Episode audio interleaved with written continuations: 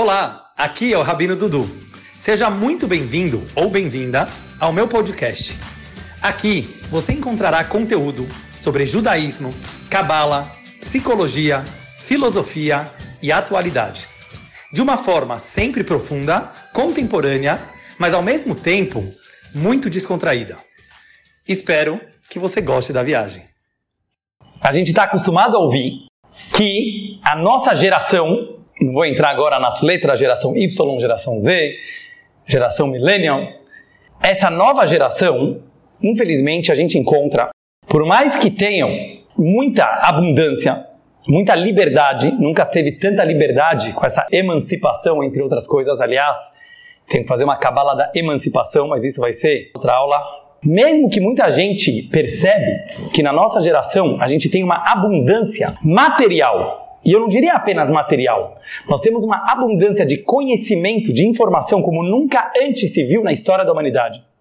Nunca, Shara, nunca se viu uma geração com tanta liberdade de expressão, apesar de todo o mimimi. Nunca teve uma liberdade religiosa para exercer a tua religião do jeito que você quer, como temos na nossa geração. Praticamente qualquer religião do mundo, ela pode ser exercida com toda a liberdade. Temos uma liberdade de informação e também de tempo. Porque, por incrível que pareça, nunca teve uma geração com tanto tempo sobrando igual a nossa geração. Vem alguns psicólogos e dizem: ó, oh, justamente esse é o problema. Justamente esse é o problema. Tá sobrando demais. Quem não tem tempo não tem depressão. Então a gente vê alguns filósofos ou psicólogos culpando justamente a facilidade da nossa geração. Vocês já devem ter ouvido esse papo pelo mimimi da nossa geração.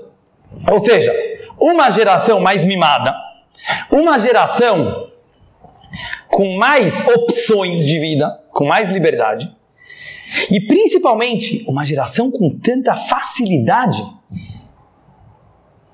na qual muita coisa acontece de forma automática e de forma mecânica, e principalmente de forma eletrônica, como vemos hoje, é uma geração que não se acostuma com frustrações.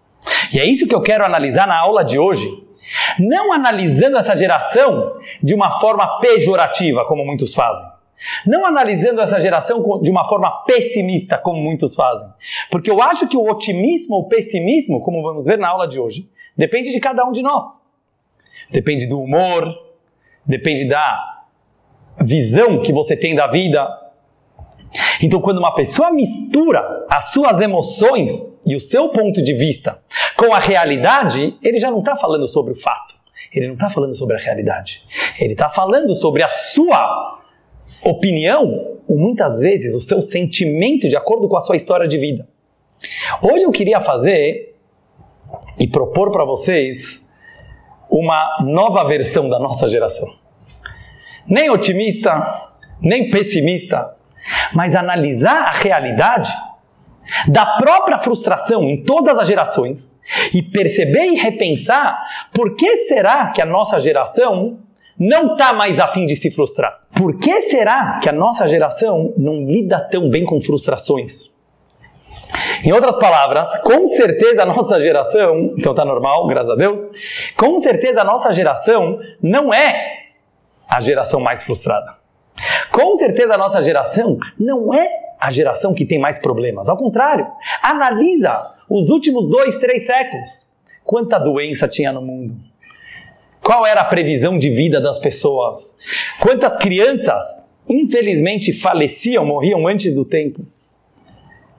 Então, se você analisar as condições que nós temos materiais, psicológicas, intelectuais, você vai perceber que com certeza a nossa geração não tem mais problemas físicos, digamos assim, do que as últimas gerações.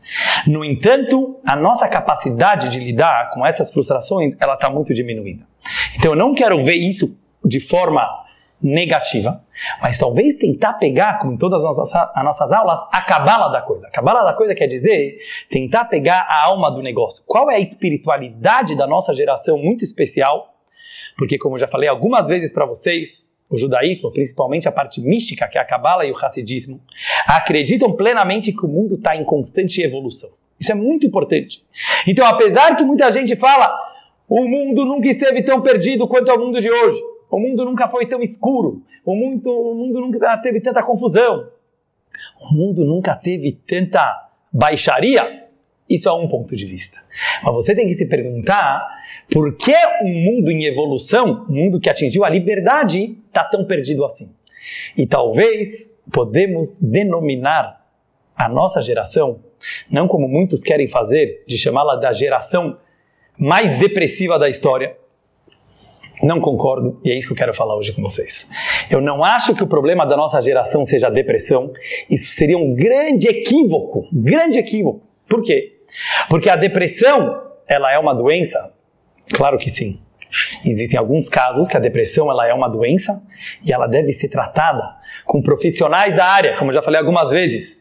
Se uma pessoa ela tem a doença da depressão, ela precisa ir num psiquiatra, ela precisa ir numa terapia e não tem nenhuma vergonha nisso, ao contrário, o judaísmo apoia tomar remédio se for necessário, se o médico achar.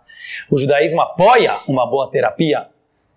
E não é nesse assunto que eu estou entrando hoje. Um rabino tem que ser responsável de saber encaminhar a pessoa para o profissional certo. Porém, na minha humilde opinião, vamos respirar fundo. Na minha humilde opinião, mesmo pessoas que sofrem de uma depressão química ou de uma depressão real, e muito mais a maioria dos jovens da nossa geração que não tem uma depressão real, que não tem uma depressão, digamos assim, genética ou de nascença, acabam desenvolvendo essa depressão por um outro problema que está em nossas mãos resolver, que é a geração da frustração. Por que nós somos tão frustrados? E é isso que eu quero entrar hoje. Vamos fazer um lechaim primeiro. E eu gostaria de começar hoje, pessoal, com uma pequena história. A história conta que havia um rei muito importante. E a coroa do rei tinha uma pedra preciosa mais importante ainda, muito, muito cara. E a pedra mais preciosa da coroa do rei, belo dia, caiu no chão e rachou. Quando o rei pegou a pedra, uma pedra valia milhões, muito cara.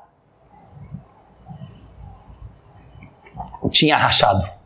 O rei ficou decepcionado, o rei ficou muito triste.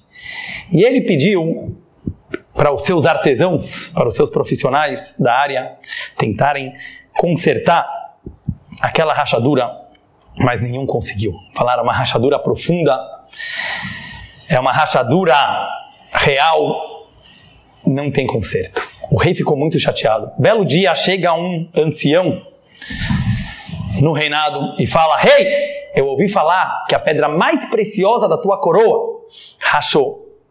E eu tenho a solução para a tua pedra preciosa, para a tua coroa. Eu preciso apenas que você dê a pedra em minha mão. Ele deu a pedra. O rei pegou a pedra, o rei pegou a pedra, entregou na mão desse ancião. O ancião pegou um canivete e começou a rachar a pedra ainda mais. O rei ficou desesperado. Você está maluco? Você está quebrando mais ainda a minha pedra. Ele falou, wait, espera. Wait a little bit. Começou. Quando o artesão, que era o ancião, virou a pedra, todos no palácio ficaram impressionados. Ele tinha desenhado com seu canivete uma pétala do lado e ao redor daquela rachadura. E aquela pequena rachadura virou uma linda flor.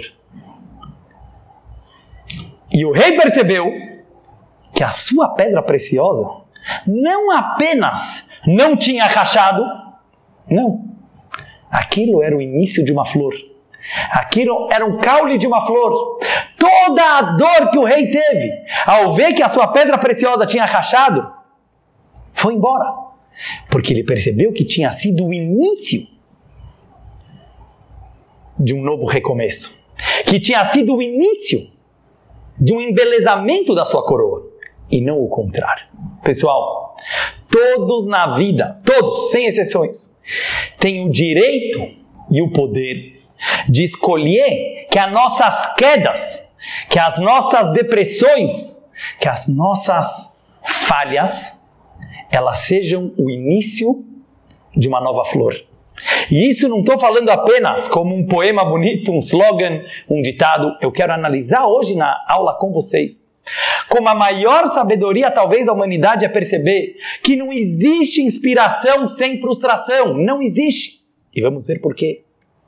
Não existe crescimento sem errar.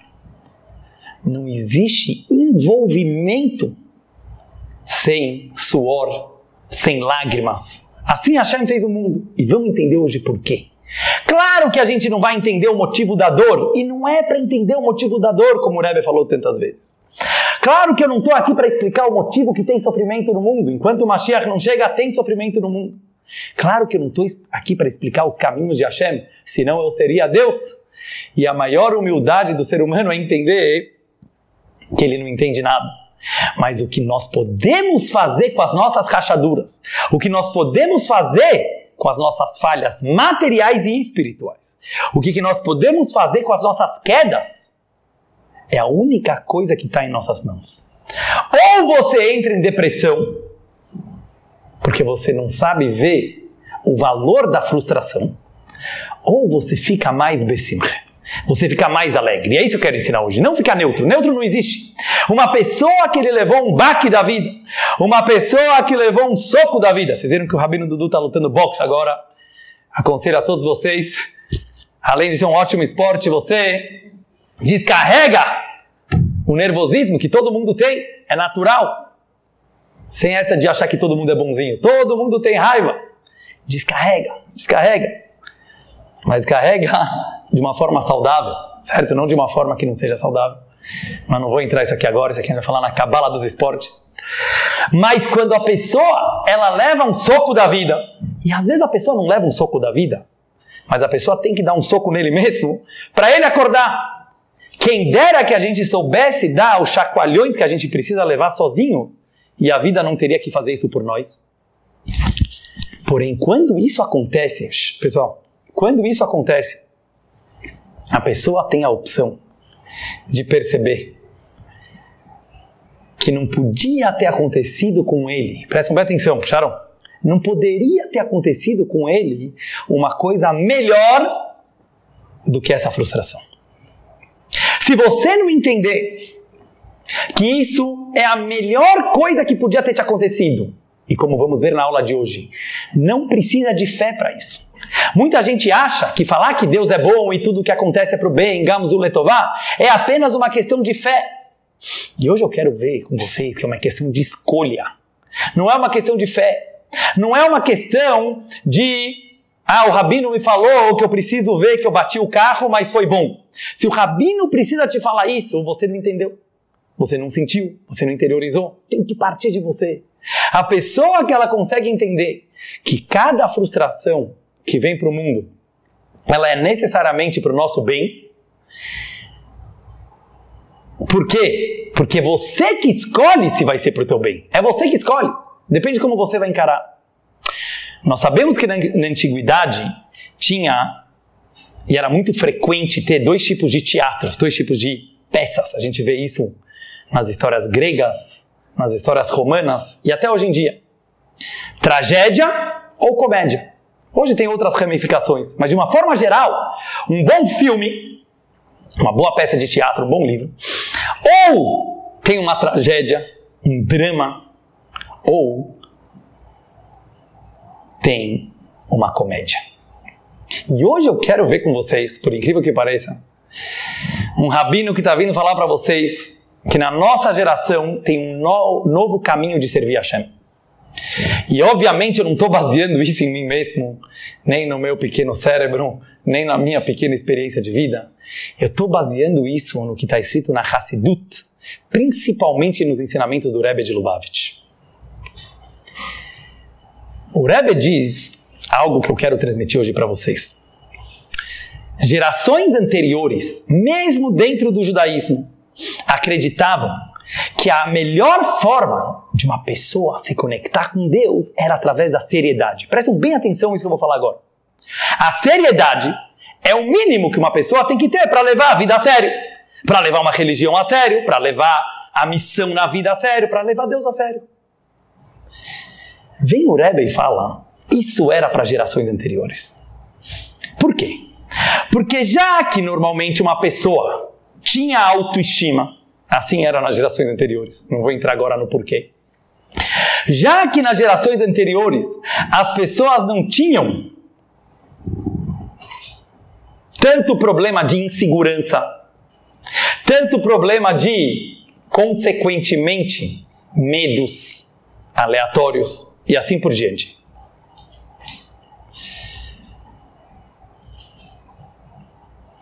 Por isso, aquelas gerações, quando alguém se afastava de Deus, era por arrogância, que levava a oba-oba, que levava ao cara achar que a vida é uma festa, de uma forma negativa. E ele acabava se afastando de Deus. Por isso, dizem nossos sábios, qual que era o problema das gerações anteriores, quando alguém se afastava da Torá do judaísmo? Yodea etribonó, o mekaven limrodbo, traduzindo, eram pessoas que conheciam o Criador e propositalmente iam contra ele. Veio o Rebbe e falou: a nossa geração, depois de tanto sofrimento que a humanidade já passou, olha como o Rebbe, como um grande líder, era um defensor do povo judeu e de toda a humanidade. Todo o sofrimento que a gente já passou, Segunda Guerra Mundial, o Holocausto, tantas perseguições, o Rebbe falou: hoje nós temos uma geração de baixo autoestima. A gente tem uma geração na qual as pessoas estão mais frustradas do que nunca. Já veremos daqui a pouco por quê. A gente vê que as pessoas que justamente por tanta liberdade não está sabendo o que fazer com seu tempo, não está sabendo fazer com tanta informação, não está sabendo o que fazer. Então, infelizmente, temos uma geração um pouco frustrada e, consequentemente, depressiva. Sabe qual é a forma de você encarar? Leva a vida como uma comédia. Prestem bem atenção. Esse é o segredo do humor judaico, que não vem de hoje, como eu já falei na cabala do humor judaico. Piadas não são piadas. Tem gente que soube usar piadas de uma forma muito séria. Tem histórias de pessoas que sobreviveram ao Holocausto contando piadas no campo de concentração. Eu não posso contar uma piada sobre esse assunto. Nunca, nem eu nem ninguém. Mas dentro do campo de concentração, as pessoas que souberam de alguma forma, como tem livros escritos sobre isso, ter bom humor dentro do sofrimento, em outras palavras, aprender a rir de si mesmo. Isso não é uma piada. Isso é uma coisa muito séria. Eu vou explicar para vocês por quê. Muita gente pensa que humildade significa, como a gente falou na última aula, quando chega alguém e fala você para você, você é muito linda, você é muito inteligente, a pessoa fala não, não, não sou, não sou, não sou. Tem muita gente que acha que isso é ser humilde. Ser humilde quer dizer negar as suas qualidades, negar o seu potencial, negar a sua grandeza. Não, isso é uma mentira. Isso chama ser uma pessoa fingida, ser uma pessoa falsa. Nunca a Torá exigiu isso de um ser humano. Tem pessoas que fazem isso não apenas para os outros, para si mesmo. Então ele fica falando para si mesmo, Dudu, menos, baixa a bola, baixa a bola, e acha que isso é ser humilde. Não. Uma interpretação completamente errônea e equivocada do sentido da palavra humildade, que não tem nada a ver com isso. justo pelo contrário, como eu quero explicar agora. Tem pessoas que começam a se achar espirituais e se achar humildes e se achar conectadas ao universo e se achar conectadas ao infinito. Não existe alguém mais longe do infinito do que aquele que se acha conectado ao infinito. Não pode ter pior. Porque além dele ser arrogante, ele ainda vira um arrogante do bem. Porque ele ainda acha que Deus está no time dele. Presta atenção, na próxima aula eu vou falar sobre isso. Mas a verdadeira humildade é o contrário. A verdadeira humildade, ela vem com responsabilidade. É falar para a pessoa, se olha no espelho, You are the best. Você é o máximo. Você é o melhor. Em alguma coisa você é o melhor do mundo. Sabe por quê? Porque se você não aceitar, presta bem atenção que eu vou falar agora, que em alguma coisa você é o melhor do mundo, você está dizendo que Hashem errou. O problema não está com você. A gente erra o tempo inteiro, como veremos na cabala do pecado. A gente erra o tempo inteiro. A gente nasceu para isso. A gente foi criado para isso. Mas quando uma pessoa ela acha que ela não vale nada, quando uma pessoa ela acha que ela tem baixo valor, quando uma pessoa acha que ela não tem potencial, quando uma pessoa acha porque que ela vale menos que as outras. E eu vou falar mais ainda. Quando uma pessoa ela acha que ela não é a melhor do mundo em algum aspecto, ela está negando Deus. Por quê? Porque se Deus criou você, presta bem atenção, estou falando para mim mesmo. Se Deus criou você alguns anos atrás, mesmo que ele já tinha outras 7 bilhões de, de pessoas no planeta, mesmo que ele já tinha bilhões e trilhões de criaturas no planeta. É porque ele achou que o universo não podia continuar sem você. Se você não aceita isso e você fica debaixo do cobertor chorando, você não está se negando. Você está negando a inteligência de Hashem, do próprio Criador. Por isso os Hassidim sabiam que é muito pouco importante o que você acha de si mesmo. Obrigado, Sandra. Isso aí. É pouco importante. Presta bem atenção que eu vou falar agora. Hoje está na moda a pessoa falar das suas próprias qualidades. Você pode ver no Instagram. Cada um falando as suas próprias qualidades.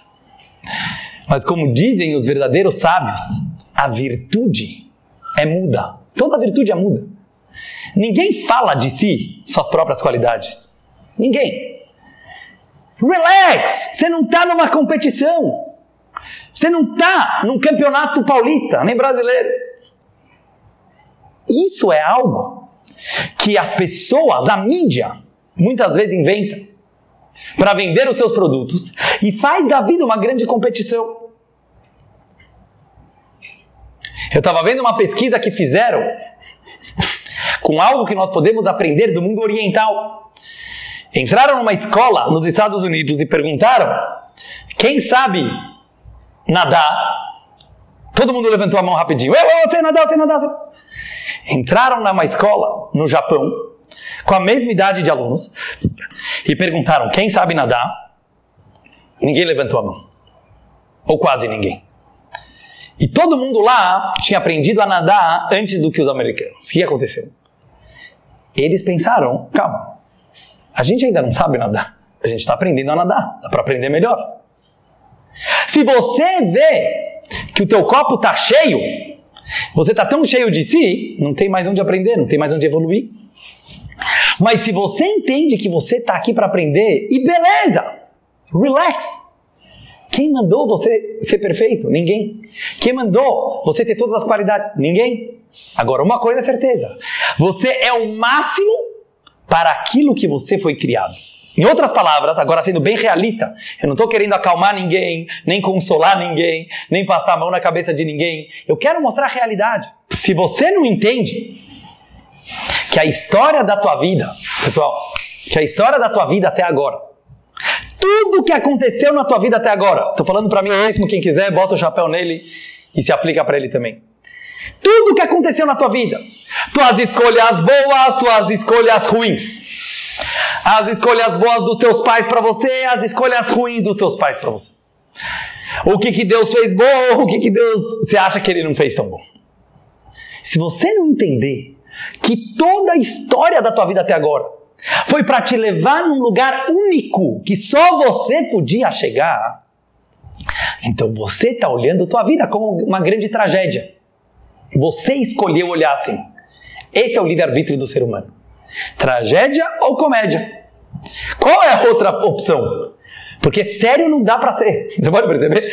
É muito difícil levar a vida a sério. Porque se a gente leva a vida muito a sério, ela não faz sentido. Porque ela não faz sentido. Ela não faz sentido lógico. Porque você acha que a inteligência de Deus é igual à nossa inteligência? Não é que não tem lógica, não tem nossa lógica, nossa lógica humana, racional. Deus é infinitamente mais inteligente que a gente, infinitamente outro tipo de sabedoria. Então a burrice é tentar entender a vida. Isso é uma grande burrice. Tentar botar sentido aquelas pessoas que querem explicar Deus, querem explicar o mundo, querem explicar o motivo da vida, querem explicar a tua alma. Não cai nessa, não cai nessa. Porque se tem alguma coisa menos explicativa, é Deus, é a vida, é a alma, é a história do mundo. Não tenta entender, não tenta levar ação a sério. Não se leve tão a sério. E essa foi a novidade que o Rebbe e o Hassidismo nos trouxe. Chegamos na geração que finalmente as pessoas estão descobrindo que está em nossas mãos encarar a frustração e a escuridão como algo positivo. E é isso que eu quero começar a explicar agora. Como algo positivo. Como eu faço isso? Levando a vida como uma comédia. O que, que significa uma comédia? Uma comédia não é uma brincadeira, ela tem que ser muito bem feita. Uma comédia quer dizer uma pessoa que ela consegue ter o senso de humor, a inteligência e a esperteza de não idolatrar o fracasso, de não idolatrar a rachadura, de não idolatrar os problemas, e sim olhar eles como um caminho para a inspiração, como um caminho para o próximo passo como um caminho para o crescimento. Pode perceber, todos os grandes escritores da história, todos os grandes compositores da história, todos os grandes criadores de qualquer coisa na história do mundo tiveram momentos de grande frustração. Mas sabe qual foi a diferença? Que eles souberam olhar para a própria escuridão que eles souberam olhar para o próprio momento que a Shema às vezes manda na nossa vida. Como já disse um grande sábio, não precisa procurar o fracasso, ele vem até você todos os dias. Todos os dias. Não é que a pessoa, a pessoa tem que querer o sucesso, tem que querer dar certo. Mas infelizmente, a gente vê que qualquer coisa, você faz um projeto, acontece mil pepinos no meio. Você tem um relacionamento, tem um monte de discussões no meio. Esse é o normal. O problema é achar que esse não é o normal. O problema é o perfeccionismo que talvez algumas pessoas da nossa geração tinham por assistir muito filminho. E agora eu vou falar aberto. Por assistir muito Netflix. Vou dar um exemplo para vocês. Vou dar um pequeno exemplo. Qualquer pessoa que gosta muito de filme, e eu, Baruch Hashem, já assisti muito filmes na vida, ou séries, a gente sabe. Você pode perceber. Tudo acontece planejado. Tudo acontece de um jeito programado.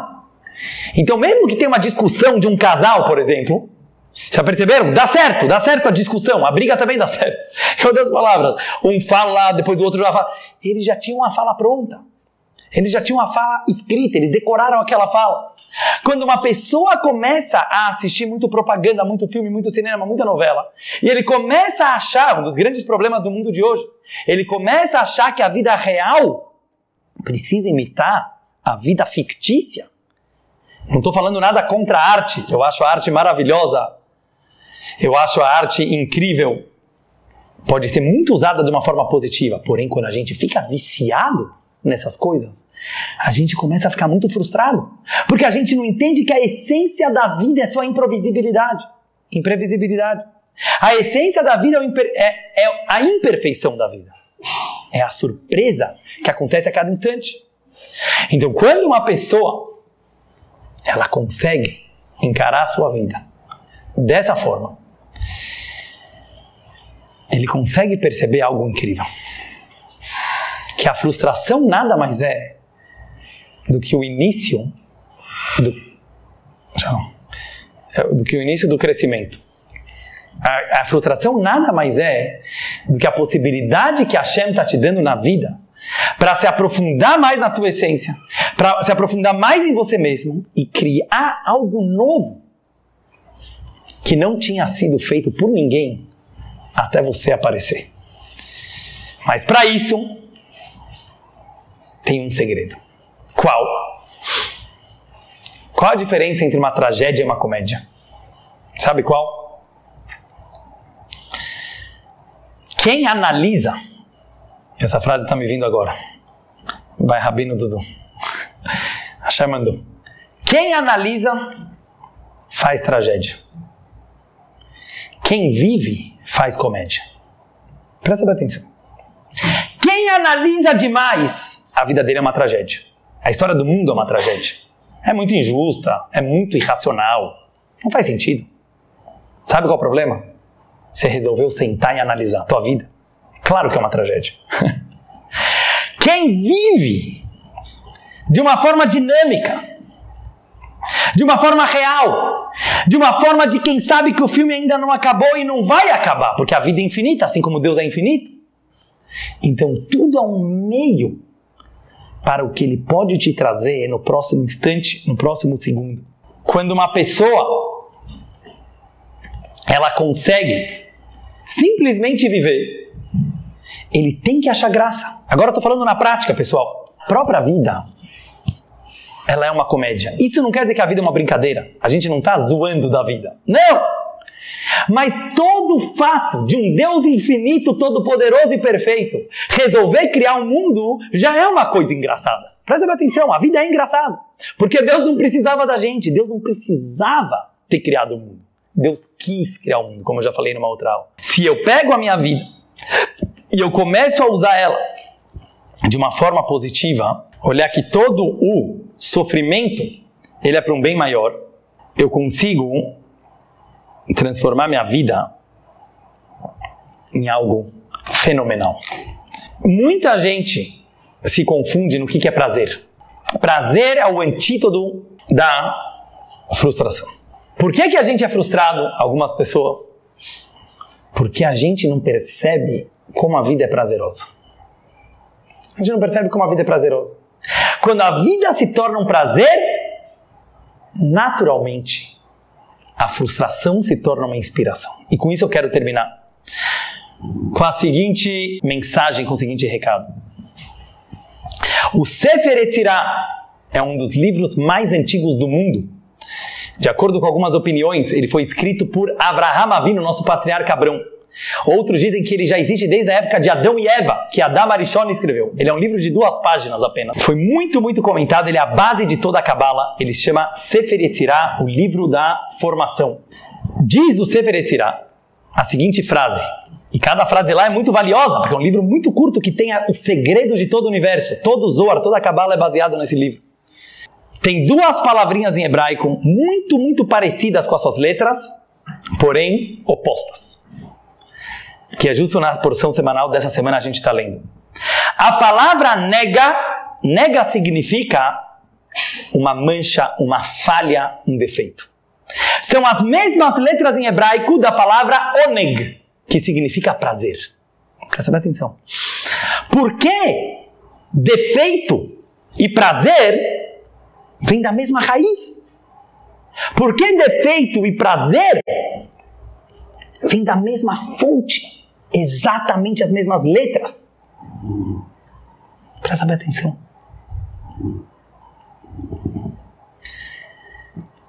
Diz o Sefer Yetzirah algo incrível. Algo incrível. Somente uma pessoa que vive uma vida de prazer, ele consegue encarar os seus defeitos com alegria. Ele consegue encarar as suas frustrações de uma forma positiva. Por quê? Porque quando a pessoa ela tem baixo autoestima, quando a pessoa é insegura, quando a pessoa ela é fraca interiormente, ela esconde seus defeitos, ela esconde suas falhas, ela esconde qualquer imperfeição. Sabe por quê? Porque ela acha que se descobrirem a sua imperfeição, ou ela mesma aceitar, ele vai cair, ele vai desabar. Tá levando a vida muito a sério. Esse é o problema. Tá levando a vida muito a sério. Aprenda a rir um pouco da vida, relax. Relax, você não é tão sério assim, porque Deus não queria você tão sério assim. Não é problema teu. Deus te criou imperfeito. O problema é teu que você está olhando isso como uma tragédia. Comece a olhar com oneg, comece a olhar com prazer, que você vai aceitar teus defeitos e, com certeza, os defeitos alheios de uma forma mais de boa. Em outras palavras, para transformar os teus defeitos em prazer, em algo positivo, você tem que ter uma pessoa que vive uma vida de prazer. Como se faz isso? Com o seguinte segredo. Explica a Kabbalah e o Hassidismo. Explica o Hassidismo. Sabe qual é o maior, maior erro das pessoas? Achar que prazer está no outro. Que o prazer está num objeto. Eu vou comprar um sapato no shopping eu vou ganhar prazer. Eu vou comprar um carro novo, eu vou ganhar prazer. Eu vou comer uma comida nova, eu vou ganhar prazer. Eu vou conquistar alguém, eu vou ter prazer. Mas esse é um prazer muito momentâneo, sabe por quê? Porque ele veio de fora, ele não veio de você. Vem a Cabala e diz: Não. Prazer é você mesmo. Sabe o que é prazer? Entrar em contato consigo mesmo. Pode perceber. Prazer nada mais é do que sentir que você existe. Entre em contato com você mesmo. Esteja em paz com você mesmo.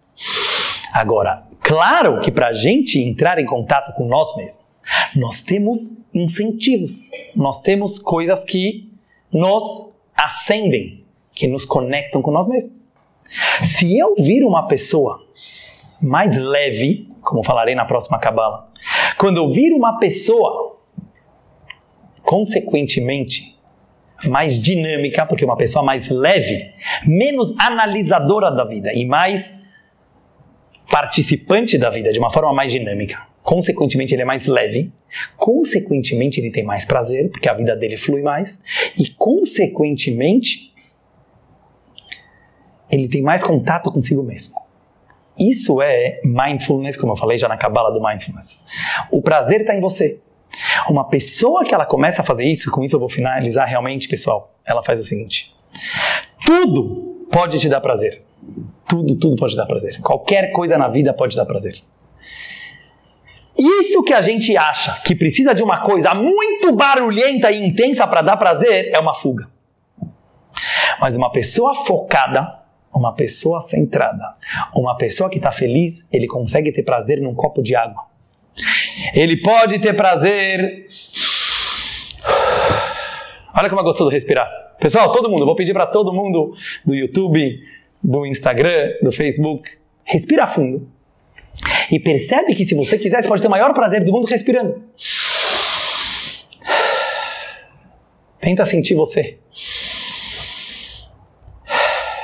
Só existe aqui agora. Pessoal, não existe outra coisa além do aqui agora. Só existe esse momento lindo. É você que faz da vida uma comédia e não uma tragédia. É você que faz um momento ser especial. E isso não é autoajuda. Isso não é poesia. É também, mas isso é realidade. Vou finalizar com uma história racídica, não sei se já contei para vocês uma vez, que eu gosto muito. Uma vez tinha um cara que ele foi no mikve. E ele chegou no mikve, o mikve é uma água de chuva, uma piscina de água de chuva, que a pessoa ela tira a roupa, ela mergulha lá algumas vezes e ela sai puro, como a gente já estudou várias vezes no Fumash. O cara foi no mikve, ele tirou as roupas e ele estava cheio de problemas na vida. Faliu a empresa dele, ele não tinha trabalho, ele estava brigado com as pessoas, estava mal. Quando ele chegou no mikve, Chegou alguém, Fabinho, e roubou as roupas dele. Ele sai do mikve pela doinas. Em Yiddish você fala pela doinas. Tô brincando, galera. Apenas um senso de humor. E começou a dançar. Dançar pelado. Chegou um outro rabino depois. E viu o cara lá dançado pelado no mikve, pela doinas. E falou, o cara pirou de vez. Eu sei que ele estava com problemas na vida. Mas agora, e perguntou, por que, que você está dançando? Ele falou, Rabino, acabaram de roubar minhas roupas. Ele falou, mas então por que você está dançando? Ele falou, sabe por quê, Rabino? Minha vida já estava bem mal, mas eu pelo menos tinha as roupas do meu corpo. Agora, eu não tenho mais nada. Ele falou, então por que você está dançando? Ele falou, porque de agora em diante eu tenho uma certeza. Só vai melhorar. Porque só dá para melhorar. Como já diria um político famoso, pior que tá não fica. Mas isso é uma grande sabedoria. Por quê? Porque uma pessoa leve, uma pessoa que sabe se esvaziar, uma pessoa que ela sabe que ela está aqui para aprender e não para ensinar, uma pessoa que ela sabe que ela está aqui para evoluir a cada instante, ela entende, ela entende que por mais que ela tenha aprendido ontem, por mais que ela tenha enriquecido, por mais que ela tenha evoluído, ela está aberta para só subir. O que, eu estou querendo dizer? A verdadeira alegria não é achar que tem tudo. Esse é o grande erro. A verdadeira alegria não é se achar o máximo. Não é fazer autopropaganda. Não é ser arrogante. Ao contrário, isso só demonstra a tua insegurança. A verdadeira alegria é a pessoa descobrir o seu próprio vazio e falar: Uau, quanto ainda eu tenho para aprender? Que bom! Tem um bom motivo para viver. Se eu não tivesse o que aprender, eu não teria motivo para acordar amanhã. E com isso eu finalizo, pessoal. O erro da nossa geração é uma geração fantástica. É uma geração de muito potencial. É uma geração de muitas ferramentas como nunca teve antes na história da humanidade. É uma geração de muito, muito, muito conhecimento. Mas fomos educados, e eu me incluo junto, com um equívoco nos ensinaram que se você achar que você já tem tudo, que você ganhar na loteria, é isso que é ser feliz. Ou seja, quando ensinaram que o ter te faz feliz, quando ensinaram que estar cheio, estar perfeito é ser feliz, tiraram da gente a maior de todas as alegrias, que é a alegria de aprender com os próprios erros. A alegria de aprender com as frustrações, a inspiração que ela vem da frustração. Então, que a gente possa levar nossa vida com mais bom humor, com mais prazer, e, consequentemente, a gente vai ter a alegria e a estrutura de aceitar nossos defeitos e de aceitar nossas frustrações como o caule da flor, não como uma rachadura, mas como o início da construção que virá depois. Muito obrigado por ter me acompanhado nessa jornada. Acesse os meus canais Rabino Dudu no Spotify, no YouTube, no Instagram ou no Facebook para continuar desvendando os mistérios dessa longa viagem que se chama vida.